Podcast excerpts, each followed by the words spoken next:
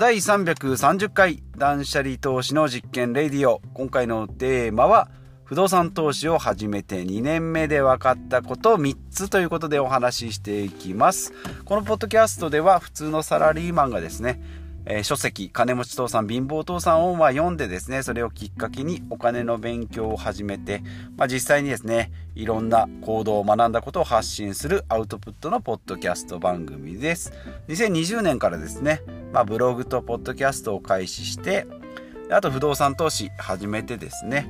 まあ、今400万円借り入れしながらですね個人事業主としてま実践しておりますので、まあ、その内容を発信していきます。ということで今回はえ、木曜日恒例ですね、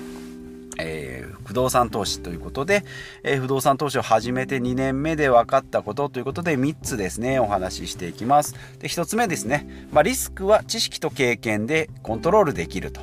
リスクは知識と経験でコントロールできる。2つ目投資というよりも事業である。ですね。投資というよりもまあ事業。事業活動でありありますよ。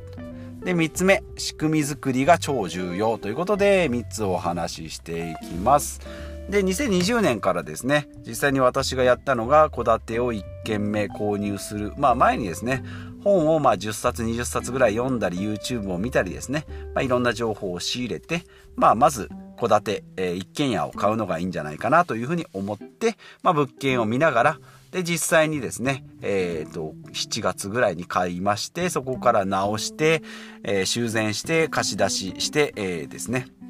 12月から、え、入居者が入って、で、今年に入って2021年ですね、また物件をちらちら見ながらですね、え、7月、5月か、5月に購入ということで、今、え、リフォームまで終わって客付け、え、募集してる段階です。はい。で、えっ、と、それでですね、まず1つ目のリスク。やっぱり不動産というとですねリスク失敗したらどうすんのっていうふうにやっぱりよく言われたりもするし自分でもそう思いますよね。借り入れしたとか買っちゃったけどどうすんのみたいな。そのまま負債として借金じゃないの？みたいな感じになるんですけど、まあ、いろんな手法をですね学んでいくっていうことで、まあ、例えばアパートマンションであれば2000万とか、まあ、マンションだと億は超えますのでですけどえーと、戸建てであればですね100万円ぐらいからあります。でもうその代わり、えーと、投資金額は少ないけどリターンも少ないよう家賃だってですね。そんな10万も20万も取れるわけじゃないので、まあ、4万5万円、まあ、中には3万円台っていう家賃もありますけども、まあ、それを逆算して、え、どれぐらいの、えー、家賃が取れてどれぐらいの物件まで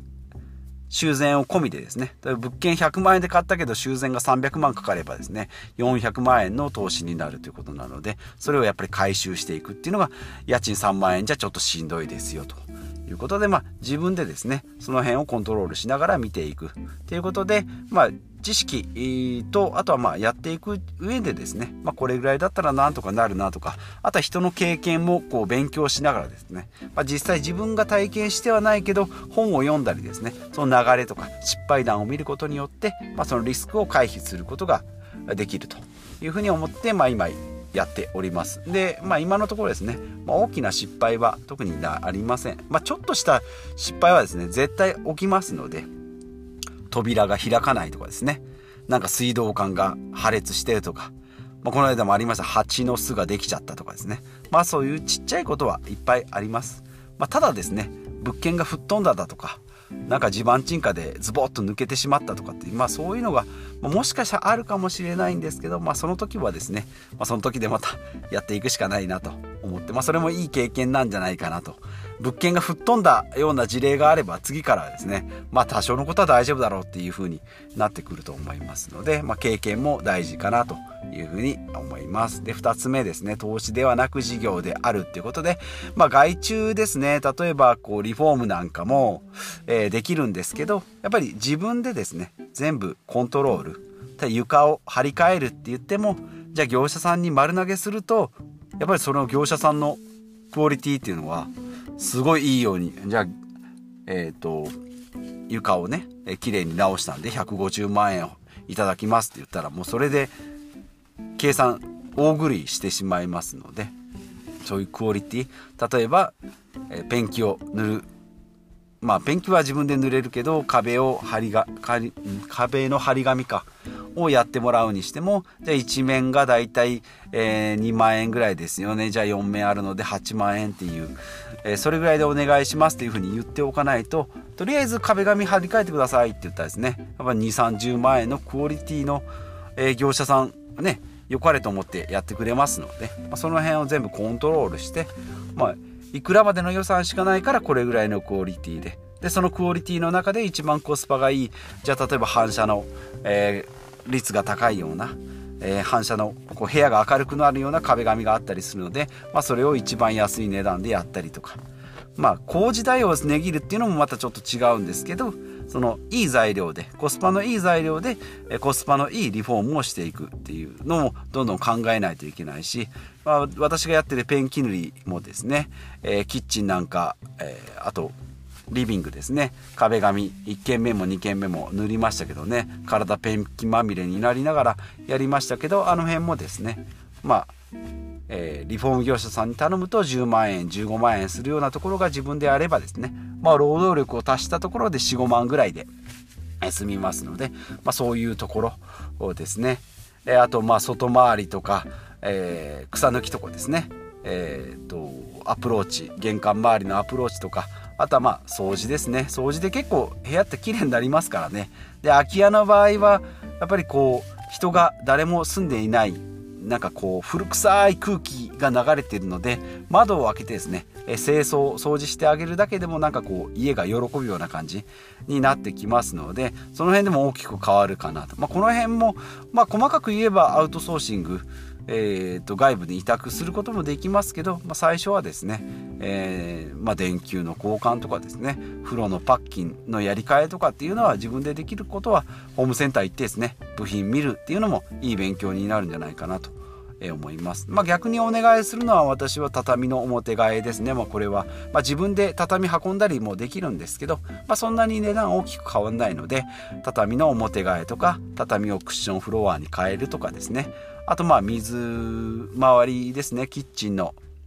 まあ、高段キッチンと言われるようなこう簡易的なキッチンをつけるのも全部業者さんにお願いしておりますけど、まあ、大体ですね相場感っていうのも分かってきますので、まあ、投資ではなく、まあ、事業っていうことで事業の一環としてアウトソーシング外部委託するっていうのが大事かなと思います。で3つ目がですね仕組み作りが超重要っていうことで、まあ、流れが大体決まってきます。戸建ての一軒家買うにしてもですね、え、買い付けから融資、えー、ですね私の場合公庫で借りておりますが融資それからま購入ですね。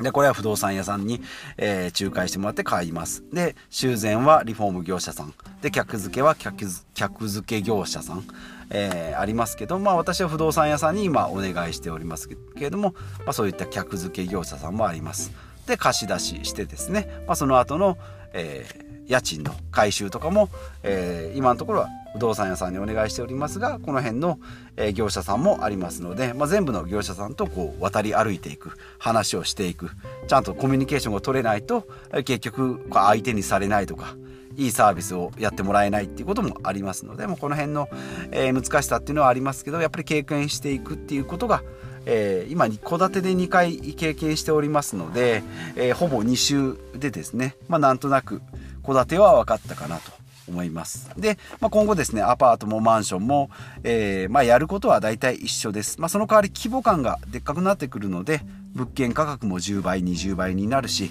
客付けの難しさっていうのもどんどん難易度が高くなってくると。で、まあ、修繕なんかもですね、まあ、一部屋一部屋は大したことないんでしょうけど、あの、ね、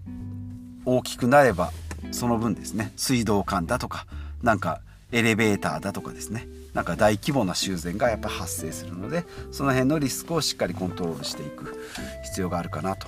思います。なのでまあ私は今物件戸建てばかりなのでもう頭の中で大体ですね、えー、人人物件大体300万円をめどに。で言って、まあ、今のところですね大体150万円ぐらいの物件を、えー、いろいろ諸経費込みで100万円足して240万円250万円ぐらいで家賃45万でですね年間50万円なんで5年でペイできると。回収できますよと、まあ、その後はまあ売ったり、まあ、そのまま貸したりっていうのもできますっていうので大体5年でですね、え回収できるような。ですので利回りとしては20%。まあ、これアパートだと10とか15とかマンションとかだと78%ぐらいになってくるので回収もですねアパートであれば78年、えー、マンションであれば大体10年15年ぐらいで、え回収できるようなペースになってくるんじゃないかなというふうに思います。まあ、頭の中でですねもともと計算なんてほとんどしなできなかった、えー、しなかったんですけど、まあ、やっていくうちにですね頭の中で大体こういう計算ができてくるようになるのも経験の、えー、賜物かなというふうに、え思います。まあ、まだまだ覚えることとかいっぱいあるんですけどもね、まあ、少しずつ、えやっていけばいいかなとえー、いうふうに、え思います。やっぱり本ですね。本と YouTube っていうのが非常に、えー、助かったなと思います。で、まあ、読んだ本といえばですね、加藤博之さんの、えー、300万円で戸建て、ボロ戸建て不動産を買ってブラブラする。地方でブラブラする方、方法か。えー、ちょっとタイトルがあやふやですけども、それとあとは石原宏光さんのアパート、まずアパート1棟買いなさい。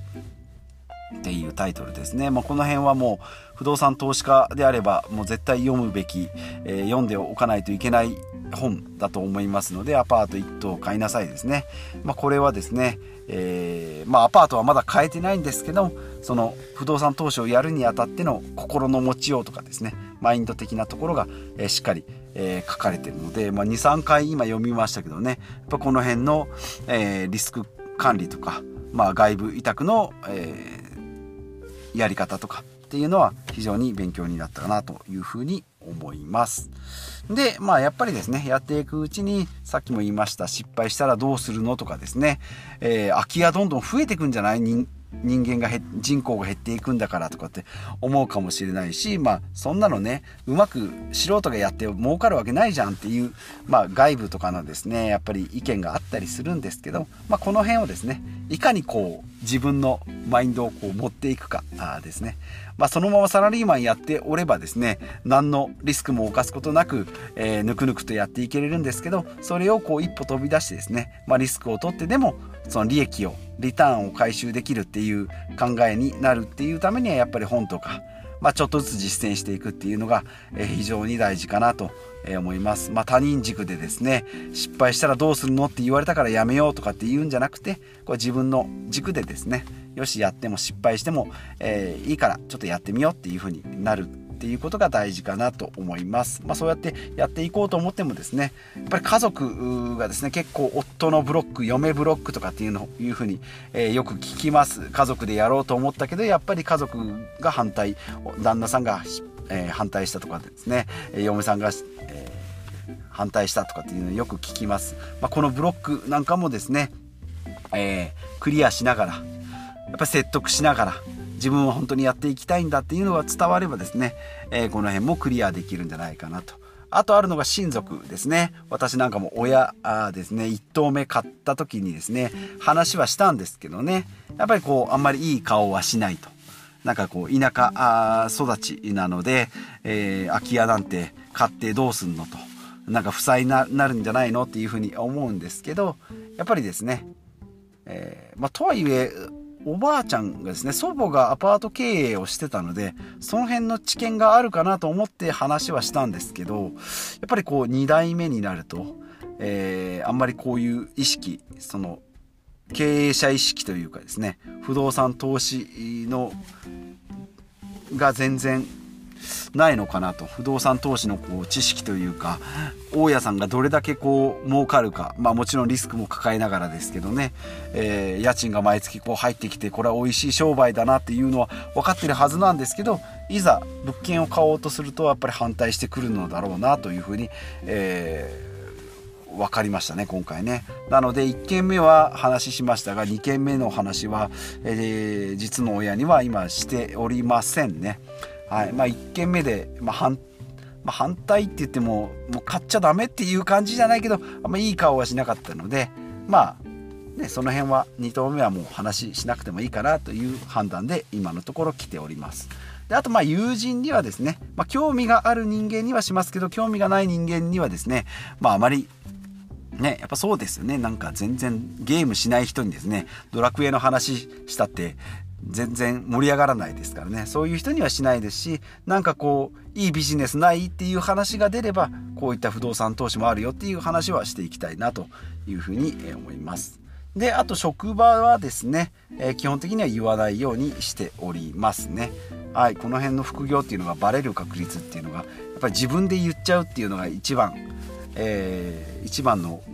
バレる原因というふうにされておりますので、えー、会社では基本的には言わないようにしております。はいということでいろんな脱線しましたが今回はですね不動産投資を始めて、まあ、今丸2年ぐらいに、えー、なり、まあ、まだ丸2年じゃないか。勉強し始めてだまあまあまあ丸2年ってことにしておきましょう。丸2年で分かったことということで、えー、3つですね。リスクは知識と経験で減らすことができると。コントロールできますよと。まあ、ゼロにはできないんでね、はい、コントロールしていきましょう。であとは2個目が投資ではなく事業ということで、まあ、自分でじゃんじゃん不労所得っていう感じに思われますけれども自分でこう切磋琢磨してですねなんかこう作り上げていく。商品を作り上げていくっていう感じですね。はい、で3つ目は仕組み作りが超重要ってことでまあお金をかければですね人にもお願いできるっていう仕組み。お金も借りられるし、えリフォームなんかも丸投げできるとうまくいけばですね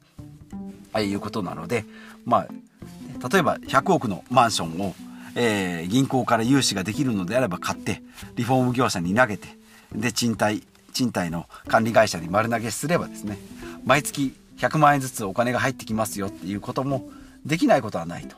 ただ借りれなかったりそのノウハウがなかったりっていうことでできないので、まあ、仕組み作りが超重要ということで、まあ、簡単な戸建て、えー、からですね、えー、ちょっとずつ勉強していこうというふうに、えー、画策しております。ということで、まあ、今後もですね不動産投資買い進めていきたいなと思います、えー、当面の目標はですね5棟重出ということで青色申告特別控除ということで、えー、年間65万円のですね、えー、控除を受けられるところまであと、えー、3棟、えー、なっております。ただいま2棟目ですのでね、まあ、パート4室のアパートであれば、まあ、一発逆転ですし、まあ、今バルクでですね2軒買おうかなというふうにちょっと薄らいではおりますが2棟買えばですね、え、4室 4, 棟まで行きますので、まあ、この辺ですね、まあ、今年は無理にしても来年再来年ぐらいで、え、達成していきたいなと思いますのでその経その経過もですね、えー、じゃんじゃん発信していきたいなと思いますので引き続き、えー、ポッドキャストを聞いていただければと思います。ということでまた次回。